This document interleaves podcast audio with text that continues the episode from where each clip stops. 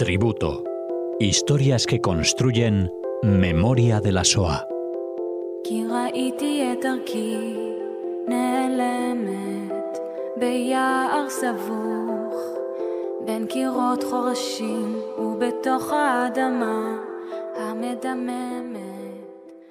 Bienvenidos oyentes de Radio Sefarad a este nuevo tributo que Cecilia Levitt nos acerca a Radio Sefarad. ¿Qué tal, Cecilia? Hola, Alex. Buenas tardes. Bueno, en la ocasión de hoy brindas tributo a Hannah Meller. Sí, eh, estamos en, la semana, o podemos decir en el mes de la memoria, ¿verdad?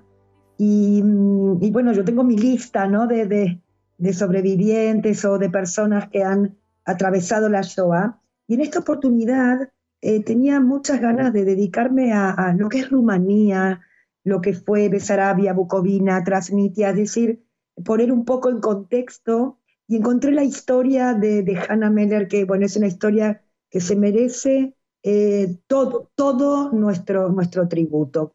Con lo cual comienzo de esta manera. Hannah nace en 1926 en, el, en una aldea, en una ciudad, podemos decir que se llama Rados, y que está ubicada en el sur de Bucovina. En realidad, después de la Primera Guerra Mundial, las fronteras de Rumanía eh, cambian, ¿no? Ganan territorio y aumentan, ¿no? Aumenta su, territorio y también aumenta su, población. Eh, después de esta Primera Guerra eh, Mundial, obtiene Transilvania, Bucovina, Besarabia, y allí se van a establecer, bueno, minorías gitanas y también minorías judías. La familia vive, como digo, en una aldea, una especie de granja, ¿no? Con un patio enorme eh, con una cerca, donde allí tienen gallinas, pavos, patos, un huerto, un peral, un árbol de peras que su padre planta cuando Hannah era muy pequeña. Es un árbol que Hannah, bueno, adora, ¿no? Eh, Hannah tiene una hermana gemela que se llama Fritzi.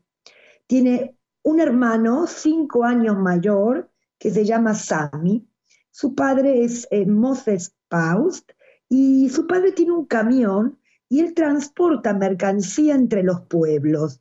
Su madre, Rebeca, es eh, ama de casa, eh, pero tiene una vitalidad, un sentido del humor único. En la casa tiene una cocina grande, ¿no? Con un horno en el cual su madre, Rebeca, hornea allí el pan o cocinaba el toch, que es una especie de tortilla de patatas, ¿no? Que era como estar en el paraíso.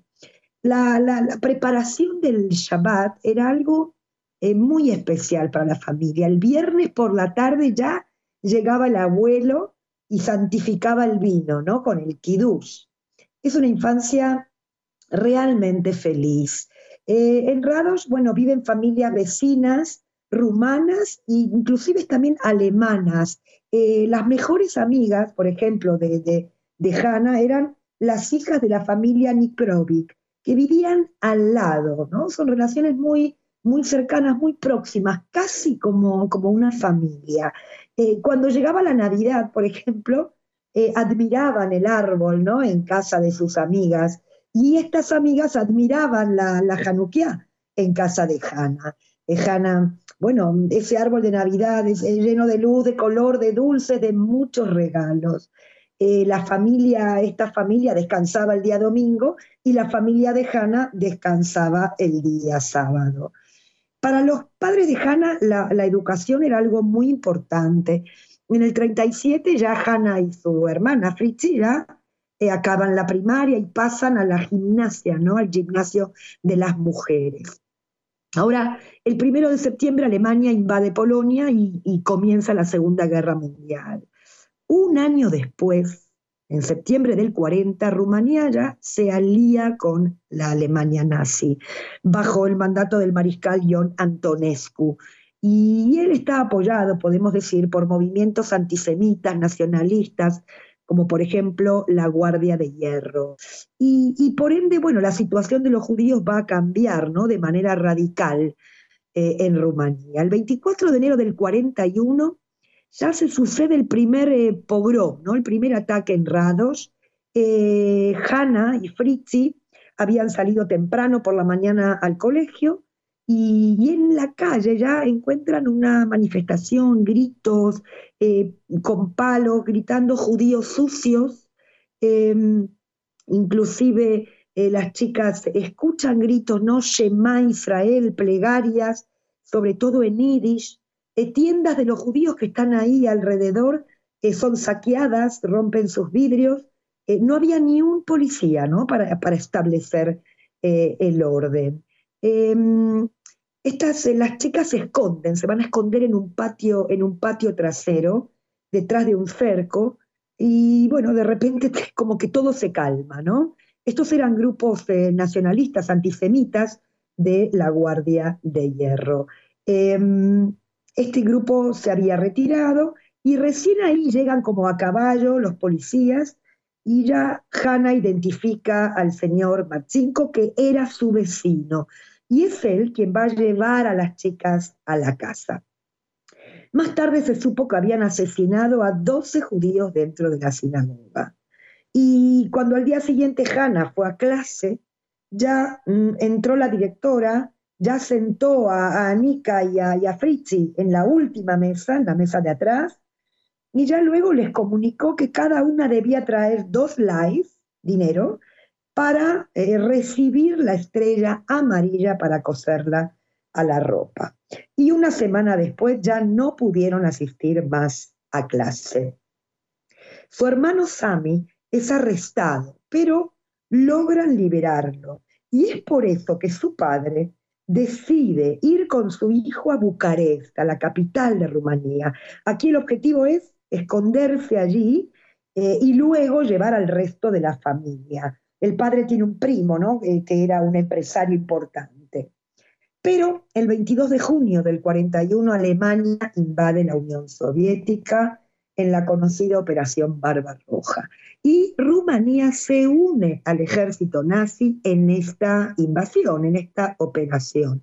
O sea que en la misma línea, ¿no? Hitler había ya, bueno, decidido el exterminio por bala en los bosques, ¿sí? Y entonces el mariscal Antonescu decide llevarlo a cabo el mismo, en la misma línea con la población judía de Besarabia y Bucovina. Entonces, estos judíos son expulsados y llevados a los bosques para su exterminio. Y esto fue realizado por unidades del ejército alemán, del ejército rumano y de las SS.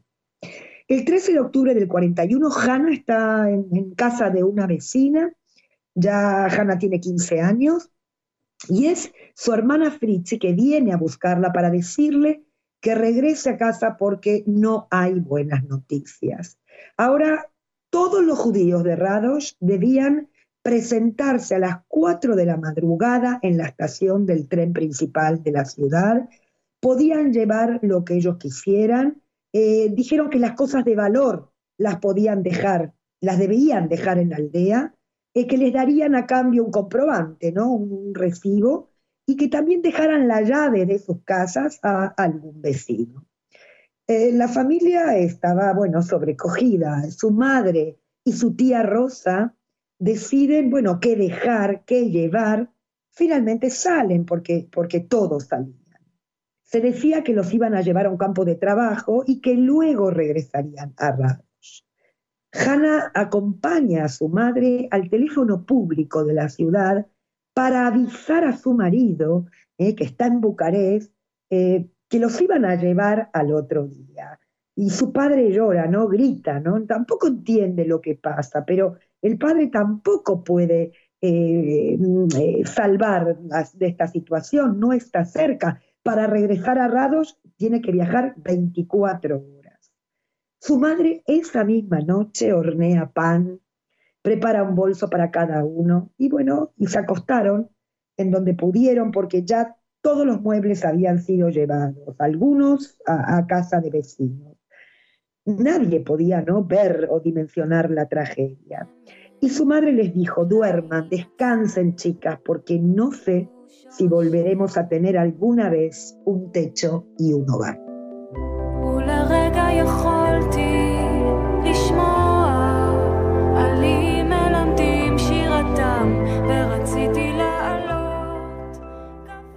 En trenes de carga, hacinados, toda la aldea de rados, niños, ancianos, mujeres, eh, maletas, ¿no? Eh, eh, van a subir a a estos trenes. Son gendarmes rumanos armados que los van a empujar a estos vagones. Hanna tiene un diario que lo escribe desde que tiene nueve años y no, y no se despega de él. Y en ese vagón Em, en el que se encuentra su madre, la tía Rosa, su abuelo y Fritzi. Cuando las puertas se cierran, Hannah escribe. Y le escribe a su ciudad, a su aldea, la que ella tanto quiere. Dice, qué bonita mi ciudad, qué bonitos sus jardines. Son como una alfombra dorada en mis pies en una mañana de otoño.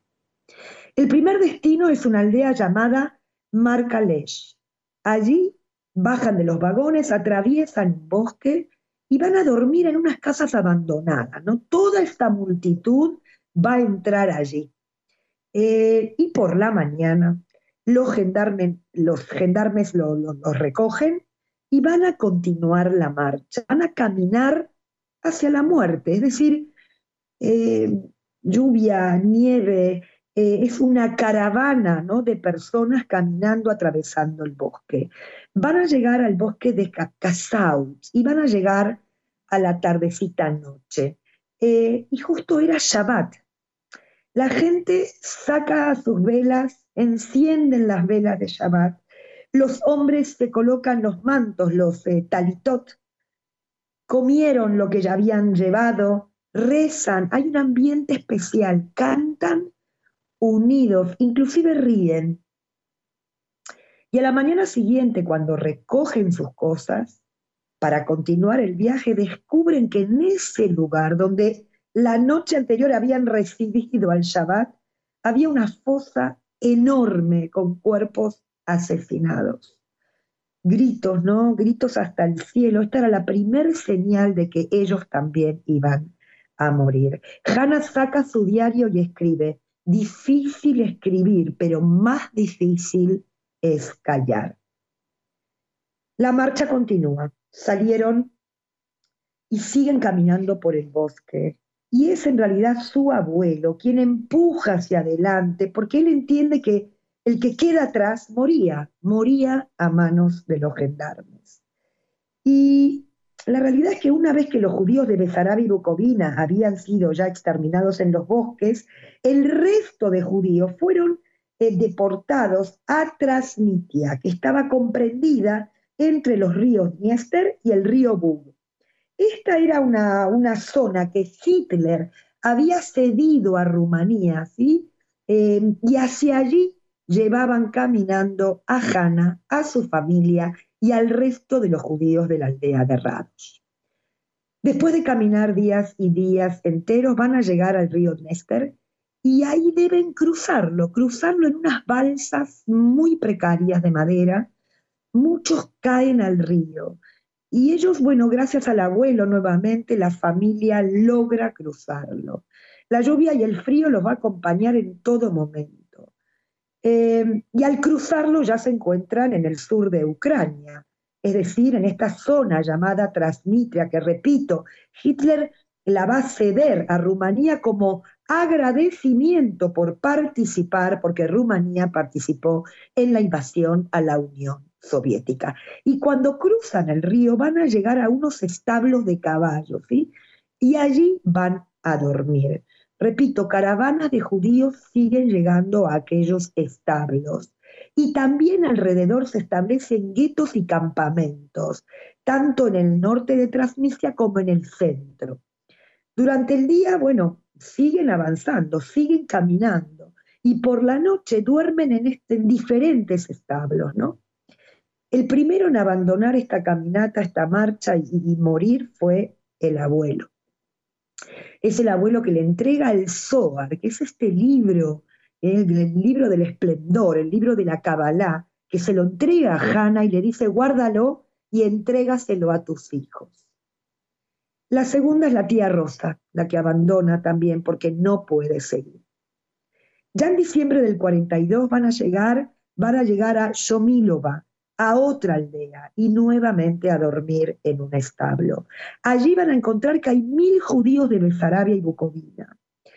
Pero ahora los gendarmes rumanos y, ucranianos los van a abandonar, abandonan el sitio y allí se quedan, se quedan sin alimentos, sin abrigos, amontonados en esos establos. Por supuesto que hay hambre, bueno, los piojos, ¿no? Eh, el hambre es tan fuerte que ya ya no importa morir, ¿no? Ya el hambre ocupa todos los pensamientos, la idea es llenar eh, el estómago. Y es allí donde aparece un campesino, que es el señor Edmond, que trabajaba por la zona, y es él quien va a ayudar con alimentos a los judíos y especialmente a Hannah, a Fritzi y a su madre. Em, su madre había escondido en las trenzas de Hannah y de Fritzi dos anillos de oro. Eh, uno se lo va a dar al señor Edmond y le va a pedir por favor que consiga comida. Eh, y es así, bueno, que, van a poder mm, momentáneamente alimentarse. Pero una noche el señor Edmond le va a decir a la madre de Hannah que le había conseguido un trabajo y un permiso para trabajar en la aldea a cambio de alimentos. Gracias a eso van a poder sostenerse hasta que los alemanes se van a instalar allí, en esta aldea. Y el señor Edmond ya les avisa que ya no se puede salir. Con lo cual la comida se acaba. Y es así como su madre decide coger el segundo anillo e ir a comprar comida. Conoce el camino, conoce la aldea.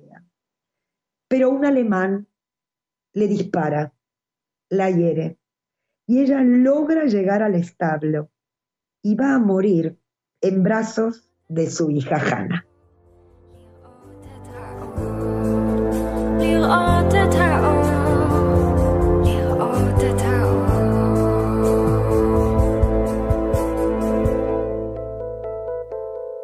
El mariscal Antonescu comprende que los alemanes están perdiendo la guerra los aliados también presionan a, Rumanía y le advierten de las consecuencias de estos crímenes de guerra. Y entonces Rumanía pone fin a las matanzas de los judíos. En total fueron asesinados en la zona, ¿no? bajo dominio rumano, alrededor de 400.000 judíos, incluidos, por supuesto, los de Transnistria. Y tras la muerte de su madre, Hannah decide salir del establo. Con la ayuda del señor Edmond, eh, que le indica un poco el camino, ella va a llegar al gueto eh, más próximo, que era el gueto de Bershad. Ella escucha que allí eh, podían comer y podían, bueno, dormir en mejores condiciones. Em, arrastras va a llegar al gueto y una vez allí se va a encontrar con algunos judíos de su aldea, se va a encontrar con la tía Rachel, que era una tía muy, muy querida por la familia. Y, es ella, ¿no? La tía Rachel que le da la bienvenida, eh, que lloran, por supuesto, que se cuentan las novedades. Y Fritzi se había quedado en aquel establo, no tenía fuerzas. Hannah sola mm, va a salir en busca de ayuda. Em, poquito a poco Hannah consigue recuperar las fuerzas, consigue ropa de abrigo, eh, el gueto de Bershad era, eh, uno de los guetos más grandes de, la zona de Transnistria. Hay 4.500 judíos eh, que están viviendo allí. Una muchacha del gueto le ofrece a Hannah enseñar en una escuela a niños rusos. Y a pesar de la prohibición de salir del gueto, Hannah sale y de esta manera ayuda a conseguir alimentos. Cuando ya tuvo fuerzas, regresa a buscar a Fritzi. Y allí estaba su hermana, ¿no? Su hermana gemela esperándola. Y juntas van a llegar a, ver ya al, al gueto. Y una vez allí, podemos decir que la vida juntas se hizo más tolerable. Fritzi escucha que llevarían a todos los niños huérfanos del gueto a Bucarest y desde allí a la tierra de Israel. Efectivamente, en marzo del 43 llegó al gueto, al gueto de Transnistria, la primera misión del Comité Judío de Ayuda, quien va a elaborar un informe acerca de las condiciones difíciles de los judíos de Transnistria. Este informe va a ser enviado a Estados Unidos para, para reclutar ayuda y a finales del 43 comenzó ya a llegar ayuda del Joint y del Congreso Judío Mundial. En abril de ese mismo año del 43, el mariscal Antonesco acordó devolver 5.000 huérfanos eh, y otros judíos que habían sido deportados por accidente, eh, deportarlos a Rumanía. Esto no se va a llevar a cabo. Eh, y es así como son los propios judíos, la propia comunidad judía que va a organizar un, un orfanato en, el, en otro gueto. Este es un orfanato para todos estos niños y es allí donde van a ser cuidados por mujeres del propio gueto con absoluto amor. Tanto Hanna como Fritzi eh, van a estar allí en este gueto y en este orfanato. Quiero decir y agradecer y dar también tributo a tres personas del Comité Judío de Rumanía, Wilhelm Fileman, Fred Schraga, que era considerado el padre de los huérfanos, y también Iso Herzog. Ellos son los que van a buscar todas las ayudas para que estos niños huérfanos puedan vivir allí. Hasta que ya en abril del 44 los rusos van a liberar la zona de Transnistria y Rumanía. Hay euforia, ¿no? Hay una euforia muy grande gracias a la liberación. Y ahora Hanna y Fritzi tienen la esperanza de encontrar a su padre y a su hermano Sam. Hanna sabe que su padre y su hermano están vivos porque le llegan estas noticias. Y junto a Fritzi van a caminar, van a llegar a Bucarest, van a caminar sus calles de 8 de la mañana a 8 de la tarde y ya por último, cuando ya preguntan ¿no? en una tienda si no habían visto a dos hombres, ¿no? uno joven y otro adulto, esta señora de la tienda le, va a preguntar, em, ¿a quién buscan? ¿Al mayor o al joven ¿no? de, la, de la familia Paust? Y ahí en un llanto, Hannah dijo, busco a ambos. Y bueno, el encuentro con Sammy y con su padre, ¿no? Ella lo llamaba Tata, eh, es difícil de describir con palabras. Esto es una, emoción, eh, enorme. Ya a finales del 46, Hannah abandona Bucarest hacia la tierra de Israel con el movimiento juvenil Ashomer Atzayir. Irá vía Croacia en un barco y van a llegar a la tierra de Israel, pero sabemos que está el mandato británico y que está eh, eh, delimitada el ingreso a la tierra de Israel. Van a permanecer dos semanas en el mar y desde ahí van a ver las luces del monte Carmel. De ahí los trasladan al campo de Atlit y allí Hannah se va a conocer con Milo, que será su futuro esposo. Un mes después ya van a llegar a la Moshavá Ziona, y en 1947 ya se casaron. Fritzi, su hermana gemela, llegó en 1947 y su papá y Sam, su hermano, llegaron después de la creación del Estado de Israel. Hannah trabajó durante 28 años como profesora de infantil en Haifa. Tuvo dos hijos, seis nietos, seis bisnietos. Algo que ella dice que jamás pudo imaginar, ¿no? Tener una familia tan bella. Y cada día le agradece a Dios, ¿no? Que la trajo a la tierra de Israel.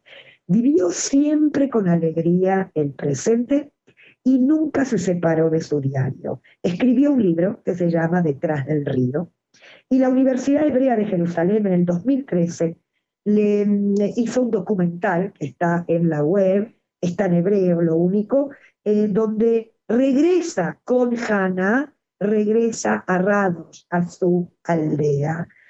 Mm, a mí personalmente, bueno, la historia de Hannah me reveló, como dije, aspectos de Transnistria que yo desconocía, ¿no? Como em, qué crueldad dejarlos abandonados allí en aquellos establos, ¿no? Como una muerte lenta. Eh, Hannah me pareció, bueno, con una personalidad eh, realmente impresionante. Em, quiero decirles que cuando Hannah regresa, enseña el árbol de peras. El peral está allí hasta hoy. 70 años después, ella vuelve a tocar ese árbol de pera. Y yo digo, ese árbol creció todo lo que no pudo crecer eh, su madre o todo lo que no pudo crecer todos aquellos judíos que fueron exterminados en la. Con esto me despido con, con todo mi cabot, mi respeto y mi honor para Hannah, para Fritzi, para su padre, para Sami y para todos aquellos judíos de Rumanía. Gracias Cecilia por acercarnos eh, la vida de Hannah Meller Faust en este tributo en el que les esperamos y en el que te esperamos la próxima semana. Muchas gracias Alex, un saludo.